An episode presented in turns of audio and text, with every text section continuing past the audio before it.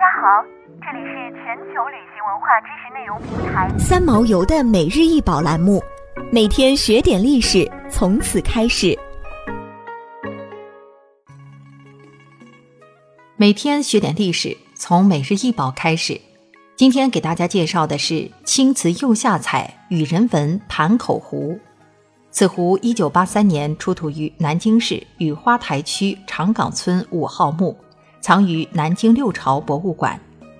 这件青瓷釉下彩羽人纹盘口壶高三十二点一厘米，口径十二点六厘米，底径十三点六厘米，圆弧形盖，带钮，盘口竖颈，圆鼓腹，有髻，平底。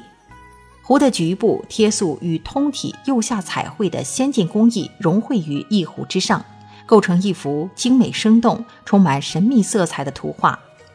盖钮塑以回首鸟，钮两旁各饰有一饰地，盖面周绘人首鸟形动物，似围绕仙草翩翩起舞。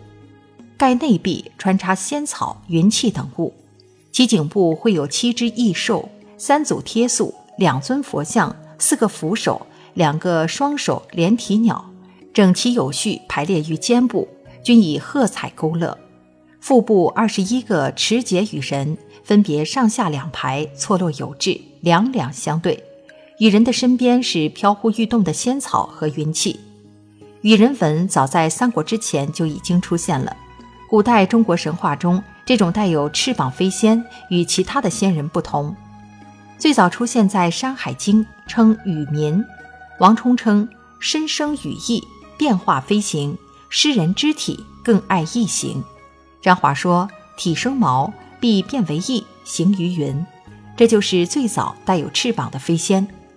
秦汉时期，成仙风气盛行，人们渴望跨越生死，永驻神仙爱居的乐土。羽人因身有羽翼能飞，与永生同义。汉代艺术中常见这种肩背出翼、两腿生羽、大耳出颠的羽人形象。它广泛出现在汉代艺术的各个方面，基本贯穿于汉代艺术的始终。羽人是汉代众仙中的一类，其除了具备仙的一般特性，即自身长生不老，还有更重要神圣使命——升天引导。羽人出没于阴阳两界，既要关照生者，又慰藉死者。其不仅是长生久世的榜样，更是引导众生与亡魂飞升仙界的使者。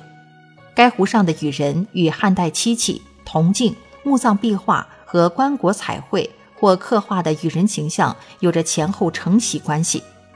孙吴时期最高统治者既信奉佛教，也崇信道教，造成同一件青瓷上出现佛教和传统的动物塑像的现象。青瓷釉下彩盘口壶是中国所见以绘画艺术美化瓷器的发现最早典型，为研究公元三世纪中国陶瓷绘画艺术提供了目前唯一的珍贵实物。堪称为瓷中绘画艺术的珍品。此壶的出现改变了考古鉴定专家把釉下彩出现时间放在唐代的认识，把中国釉下彩制瓷工艺出现的时间提前了近五百年，即从唐代中期提前到三国东吴时期。想要鉴赏国宝高清大图，欢迎下载三毛游 App，更多宝贝等着您。